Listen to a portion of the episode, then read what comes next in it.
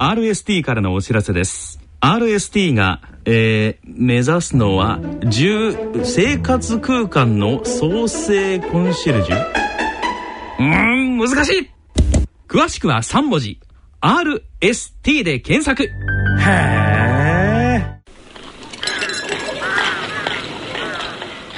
静岡町角電気屋さんのコーナーです。進行は静岡在住の歌人田中昭義さんですご機嫌いかがでしょうか？田中昭義です。静岡町角電気屋さん。このコーナーでは、静岡県内各地で商店街などの地域活動を担っておられる電気店の亭主の方へのインタビューを通して、静岡各地の様子、電化製品をめぐるエピソードなどを静岡在住の私、田中昭義が伺ってまいります。今回は御殿場市にあります渡辺電気商会の渡辺俊彦さんと電話をつないでみたいと思います。渡辺さん、よろしくお願いします。よろしくお願いします。はい。渡辺さんのお住まいになっていらっしゃる御殿場市というのは全国の方に、えー、知っていただくとしたらどんな町というふうにご紹介されますか？そうですね富士山の麓ということと、はい、えー、あのある程度年の昔まだ日本の陸軍があった時には、はい、演習場今でも演習場あるんですけど、えー、そこが結構来た人が多くてたまに旅行に行ったりして、はい、年寄りの人と話すると、えー、結構御殿場は知られてましたね。はい。ああそうなんですね、はい、確かにあの演習場のイメージもありますけれどもえっ、ー、とあとは例えばあのもう高原都市という感じでですね気候もすごくいい場所かなというふうにも思うんですけれども、はい、そうですね。あの夏は涼しいですし、はい、非常にいいと思うんですけど冬の寒いのはちょっとたまにです。はいなるほどなるほど、はい、あとはもう富士山が目の前にっていうすごく世界中の方々が羨むような環境かとも思うんですけれども。まあそうかもしれませんね、はい、よそ行くとやっぱり富士山の麓っていうともう皆さんいいですねって言われますけど。富士登山ももう始まっていますよね？はいあの今年はちょっとね雪がちょっと多いらしいんですよ。あ上の方雪がまだあるんですか、うん、だもんでなんか少し若干の規制があるのかもしれませんけども、えー、一応山開きが7月1日ということで、はい、あの二橋の浅間神社っていうあのところで毎年7月1日に神事をやって、えー、まああの富士登山の無事を祈るというかそういうあれがありましてもうそれが終わりました。この御殿場の名産品っていうとなんどんなものがあるんですかね？えっ、ー、と名産品はあの水菜っていうのがあるんですね。水菜。えー、水かけ菜っていうかねあの、はい、田んぼ普段田んぼに冬あのしてるとこありますね、えー、それが冬場にあの水を張って、はい、そこへ水あのナッパなんでしょうけどねああいう、はい、あのナッパの一種だと思うんです。菜の花が咲くようなあれなんですけどね、はい、あそうなんですね。春先っていうか暖かくなると、はい、それがあの富士山の湧き水とか、はい、そういうところでないとちょっと下流の方ではちょっとできないんですよ。えー、そのまままあねあの飲めるきれいな水の田んぼで作るんですね。ですから御殿場の街中でも富士山に寄った方で、はい、うちがろくにないようなところでないと、はい。えー、ちょっとできないっていう、はい、それの漬物なんかが、はい、ですね。あと最近はあのコシヒカリっていうのかな米を結構、はい、あの改良したりいろいろあれをして、はい、全国の米の品評会で結構上位の方へ入るような米を作るようにはなってきたようです。ね。あとあのわらじ祭りが有名ですかね？うん、そうですね。わらじ祭りはあの富士山のあの富士登山の安全とかなんかを記念して、はい、あの7月のその山開きの時にあの奉納して、はい、でそれを今度9月の1日か2日頃の閉山すると、はい、その時にまあ焼くんですけど、はい、その間に歩行者天国っていうのが8月の第1日曜日あたりにありまして、えー、その時にそのわらじを使って競争したりなんかするっていう。ああ、そうなんですね。あの地域の方々皆さん参加でっていうまあそうですね。放射天国でよそへ出かけて行ってる人もちょうど夏休みとかなんかで、はい、帰ってきたりなんかするもんですから結構まあ普段よりだいぶ賑やかになりますね。はいしゅしゅわかりました、はい、静岡町角電気屋さんのコーナーでした。進行は静岡在住の歌人田中昭之さんでした。続いては大人の文化教養短歌のコーナーです。大人のための大人のラジオ。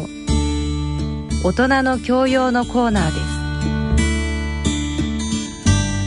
このコーナーは歌人の田中昭義さん。角川短歌編集長の石川一郎さんに進行いただきます。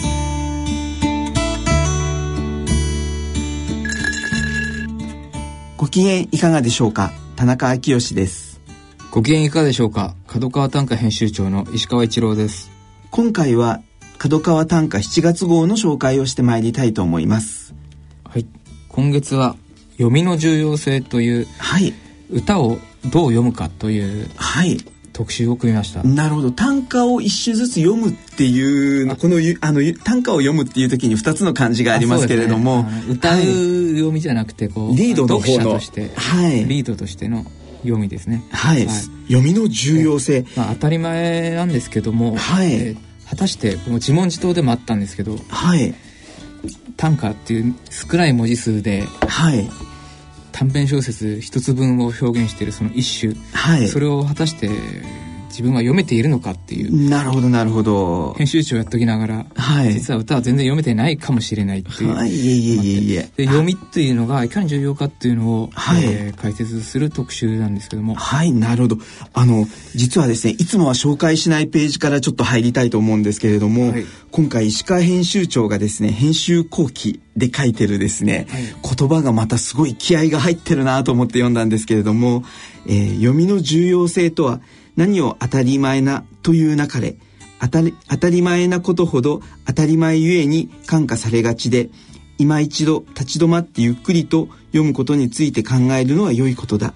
詩歌を読むというのは当然単に意味を返すにとどまらずという感じでずっとですねこの石川編集長トーンというのがぜひ読者に届くといいなと思ったんですけれども。すみません、編集後期は考慮日に大体書くんですけど、はい。テンションが上がってるんです。なるほど、なるほど。ちょっと熱くなっちゃうんですはい。いや、でも、あ、こんな熱い思いで編集長がこの読みの特集を組んでいるんだっていうのを改めて実感したんですけれども。はい。恐縮です。えっと、やっぱり先ほども申し上げたんですけどね。はい。31文字というのは、はい、31音、はい、ほんと短いんですね。はい、えっ、とよってまあ省略省略だったり、はい、普通散文というか小説とか、まあ、そういう他の表現形態だと、えー、まあ、あの新聞のあれもそうですけどね記事もね、はい、5W1H ってよく言われていつ誰が何をそ,、れをきっちりやって、論理的に組み立てないと文としてダメ。はい、短歌はその逆ですね。なるほど。主語はまずないですし、はい、場所も省略することもあるし、はい、5W1H のうちもう一個も言わないこともあるし、はい、論理的な整合性がないすごい飛躍して上の句と下の句でも全然違うこと言ってたりとか、はい、でそういういろんなレトリックも駆使して、えっと、一首が作られてるわけで、はい、読む方にも、まあ、それなりの気合というか、がいるわけですね。まあ多少の知識もいるかもしれないですし、はい、えー、たかといってすごい難しいってわけじゃなくてだからこそなんか面白い、えー、と思うんです、確かにあの五七五七七というルールはもう千数百年変わらないんですけれども、えー、でもその中でこうあの私自身実作をしているものの一人としてもですね、はい、実はなんか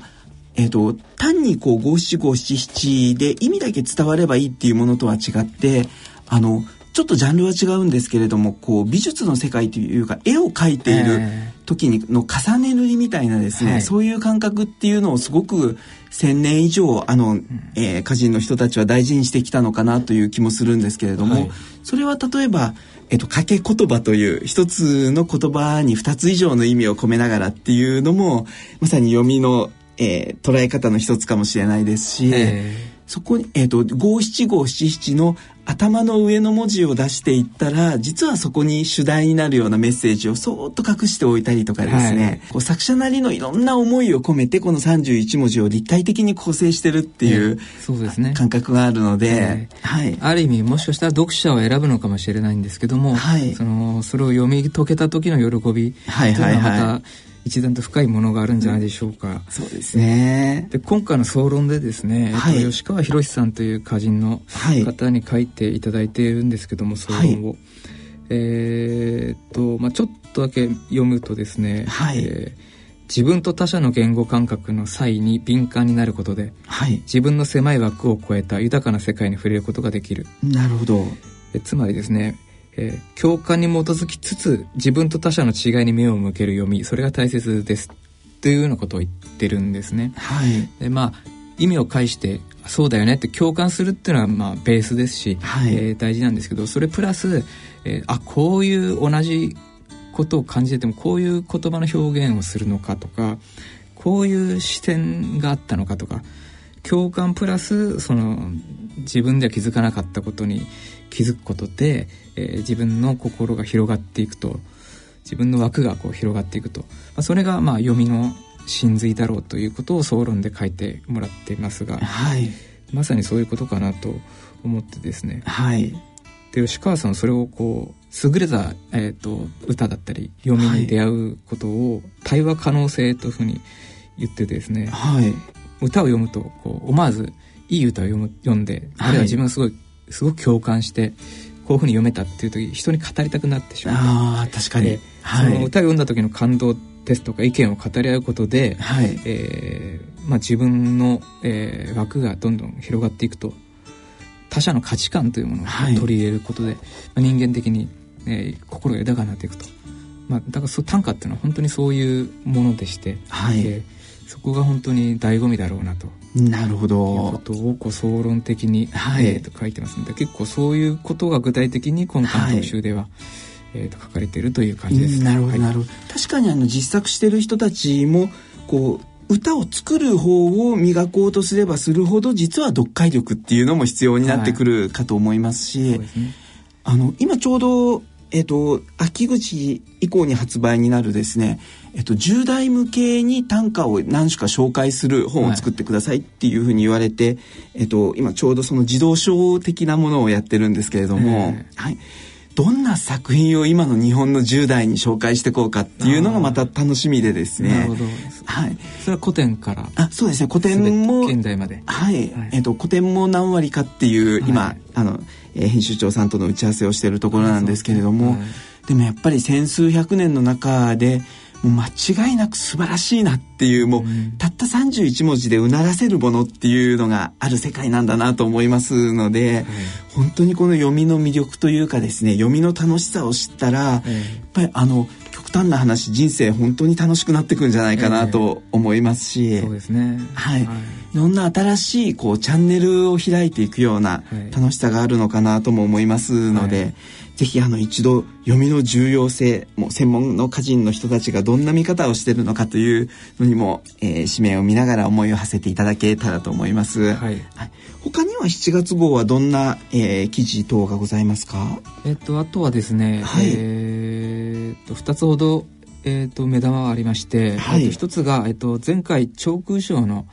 えー、受賞を発表したんですけども、はい、その受賞後第一作として玉井清弘さんに、はい。えー、30首をなるほど。いただいています。はい、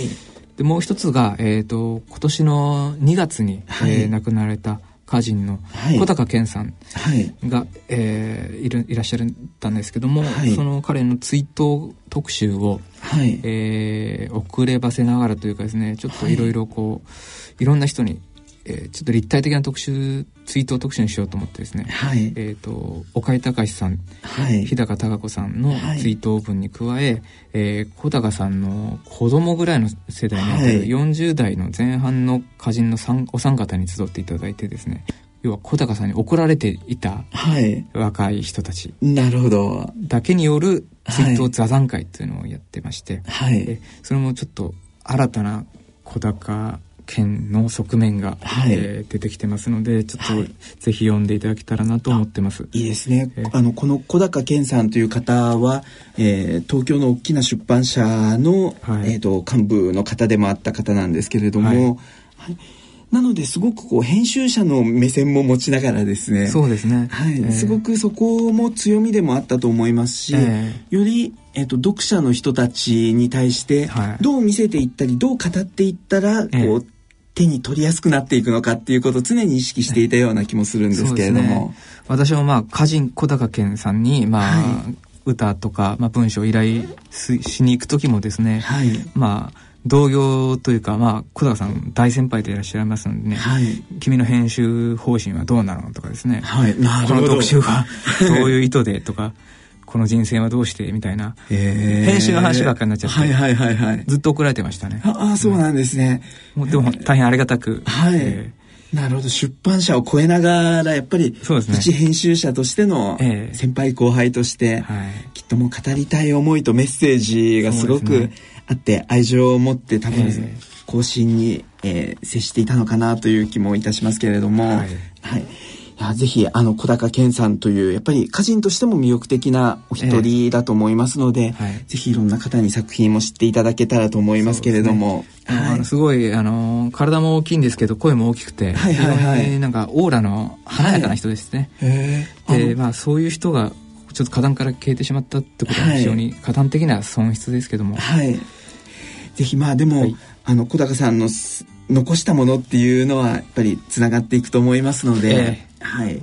もうきっと亡くなってからどれだけ語り継がれていくのかっていうのも歌人の勝負かなとも思いますので、えー、そうですね、はい、きっと改めてまた作品もどんどん読んでいきたいなというふうに思っておりますけれども、えー、はい、はい、では、えーと、今月は、えー、公募短歌館の方ではどんな作品がありましたでしょうか？はい、まあ、242ページの、はい、えー、一ノ関忠人さんの選による特選に入っている歌ですが、はい、ある時は子供の瞳ある時は父の眼差し追いゆく妻は。ある時は子供の瞳ある時は父の眼差し追いゆく妻は、はい。えー、妻は夫って書いてますけど、えっと、作者は女性。で、はい、これは夫婦かなと。旦那さんを読んでいるんですけれども、はい。えー、おそらくこう、えー、老老介護の最中。なるほどなるほど、えー、というようなまあ状況かなとまあ想像しますが旦那さんの多分年はちょっと上の、えー、介護を、まあ、自身も、えー、置いていながらですね介護する中で多分いろんな多分辛いこととか大変なことがある中えーまあ、本当赤ちゃんのようになんかなってしまう時もあるし、こうまあ、息子のたちがいや娘さんたちがいてその父としての側面ももちろんあるでしょうし、まあ、旦那としての亭主としての側面もいろいろある。そういうのはこう、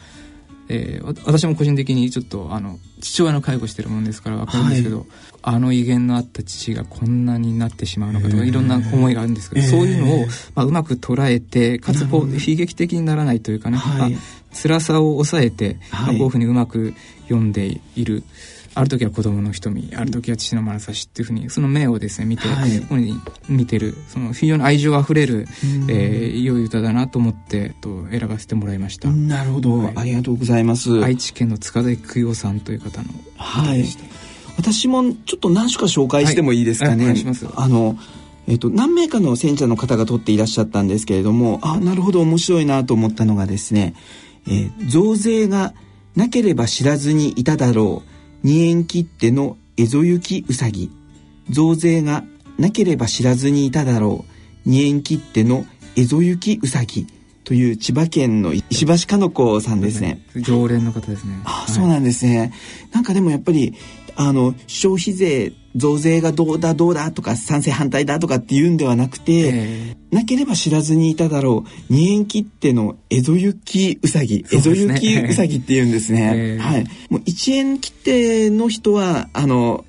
印象があったんですけれども、えー、でも二円切手って全く知らなかった中で、はい、でもそこに新しくこう蝦夷行きうさぎっていうあの固有名詞をそのままですね、丁寧に読み込みながらというのは、あの今おっしゃったように視点が本当に面白いなと思ったんですけれども。私たち編集部でもですね原稿依頼をいまだに我々は手紙でやってるんですね、はい、もちろん切手を貼るので、はい、義切手っていうのを大量に購入したわけですけども、はい。えーまあ、半端にこう郵便料金上がってるので必要なんですね、はい、そこをこう増税でこうなそういうなんか制度に対して憤るだけじゃなくてね、はい、こういう視点で読んでる本当面白い歌でしたね。そうですね、はい、あのまたこうすごく印象的な作品だなと思ったんですけれども、はい、もう一つはですね、えー、238ページの特選になっている歌なんですけれども「えー、顔のなきソフト周祖に破れたりへの字に結ぶプロ棋士の口。顔のなきソフト周祖に破れたりへの字に結ぶプロ棋士の口。静岡県の吉田美穂子さんの作品なんですけれども、はい、あのソフトについにプロ棋士が負けてしまってという中で、うん、えその勝ち負けがどうこうというよりは、えー、プロ棋士の口という口に着目して、えー、あのスポットを当てながらっていうのがなんか面白いなと思ってですね、ね、ついなんかこう将棋も1手2手っていう、うん、あの手数で言いますので、はい、えー、右手とか左手とかですね。手の指に行きそうなんですけれどもやっぱり負けた、ま、でだから悔しいとかっていう言葉もあえて書かずに、への字に結ぶプロ棋士の口、はい、もうそこになんかプロ棋士のいろんな思いがこう詰まっているようでですね、はい、確かにそうですね。つい先日、えーと、将棋の、えーと、羽生善治さんという最近名人になって名人また復活しての、はい、えー、方とお話しする機会があったんですけれども羽生さんの思わずこの一首を見ながら口に着目してしまってですね、はい、羽生さんの口が気になってしょうがなかった一首だったんですけれども、確かにあの勝負師の口っていう勝負師のどこにスポットを当てて読むのかっていうのはあのこれはたまたま将棋ですけれども野球選手ならどこにスポットを当てるのかとかですね、サッカー選手ならとか、いろんなそのまあ、表現者でもいいですし人間のどこかに、えー、象徴させていくっていうその面白さを、えー、将棋の棋士の場合は口で感じさせてもらった一種だなというふうに思って面白かったです、特に相手はコンピューターで,、はいはいはい、で負け人間負けてしまったんだけども、はい、よりその人間の特徴みたいなところに、はい。えー、焦点を絞ってるというところがそうですね。対比を際立たせてるという感じですかね。はい。そしてもう一種ですね。これは秀逸に234ページで選ばれているんですけれども、えー、静岡県の103歳の渡辺次さんの作品です、はい、この番組でも以前お世話になったことがあるんですけれども「えー、春よ来い103歳だ杖持たず一歩一歩と地面を踏んで春よ来い103歳だ杖持たず一歩一歩と地面を踏んで」という渡辺次さんの作品ですけれども「春よ来い」春で103歳になるんですよね。で103歳だっていうこの「だ」の言い方もですね。はい。103歳でなんとかだって言えてたら すすごいあの素敵だなと思ったりもしたんですけれども、い。かがですか、ええ、そうですね、まあ、杖いらずの103歳の、はい次さんですけど、はい、目に浮かぶようですね。一歩一歩と地面を踏んで。そうですね前一日一日が宝物というあはいはいいいですね。句の入った歌もありましたけど、はい、そういうこう一日一日一歩一歩をこう、踏みしめてるという、えー、その103歳でありながら、まあ、まだ力強く、まあ、楽しく前向きに生きてる杉さんというのは本当にこう私としても感動的に、えー、愛苦しく思ってしまいますね。はい、えー。あのもうぜひ渡辺次さんの歌集が読みたいなと思ったりもするんですけれども、そんな企画はないんですかね？実はですね、はい、えっと今まさにこう渡辺次さんの103歳歌集をですね、はい。えー、今編集中でございまして。103歳の歌集。はい、はい、えー、103歳の、えーまあえーと100歳代の歌を103社集めた、はい。えー、渡辺次歌集というのを、えーはい、編集中で9月に、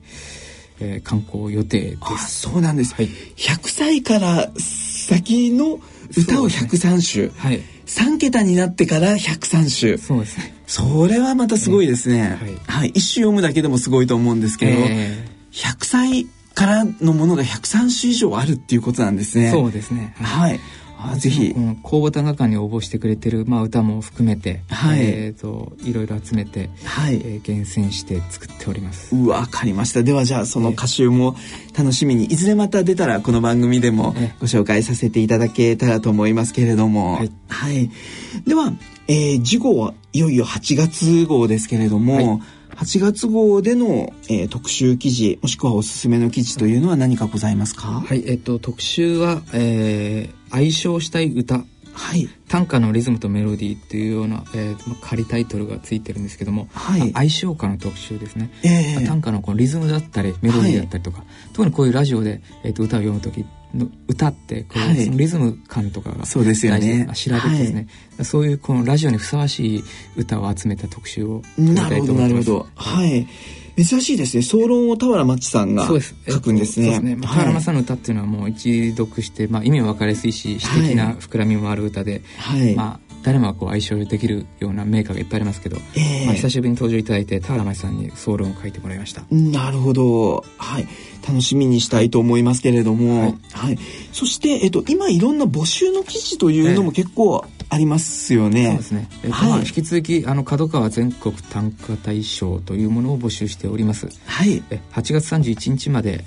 えー、ずっと募集しておりますので、えー、どしどしご応募いただけたらと思いますがはいわかりました。あともういろんな、えーと、短歌のちょうど今秋口発表に向けて、え、ね、えー、全国短歌のコンクールラッシュというかですね、たくさんありますよね。そうですね。広告に出ているだけでも松山市が、えー、やっている第32回指揮検証全国短歌大会ということで、えー、様々な方々が、えー、選者になって永田勝弘さんたちが記念講演をしてというのがありますけれども、はい。これも松山市もう俳句のメッカですね。はい。はい、でもう一つ、まあ、静岡県、ね、はい、富士山万葉集というおなじみの、はい、だからですね。こちら田中さんが選考委員に名を連ねてますけど、ね、そうですね、まあ、僕というよりはもう中西進さん佐々木幸綱馬場明子というもう重鎮クラスの3名の方の中に、はい、一人という感じなんですけれども、はい、ぜひでもあの9月16日までというそうですね、はい。はい、あの子供の部もありますので、はい、すごくでも本当に短歌のコンクールが増えたなと思いますので、でね、ぜひあの紙面のあっちこっちにですね、えー、えー、短歌募集っていうのがありますので、はい、もうなんといってもこの角川全国短歌大賞は一週で賞金10万円のチャンスという大きな企画でもありますので、ぜひ、えー、リスナーの方にもチャレンジしていただけたらと思います。この一冊でまあいろんなこう花壇状況が全部わかりますので、はい、お手に取っていただけたらありがたいです。はい、ありがとうございます。それでは、えー、来月のこの時間までさようなら。さようなら。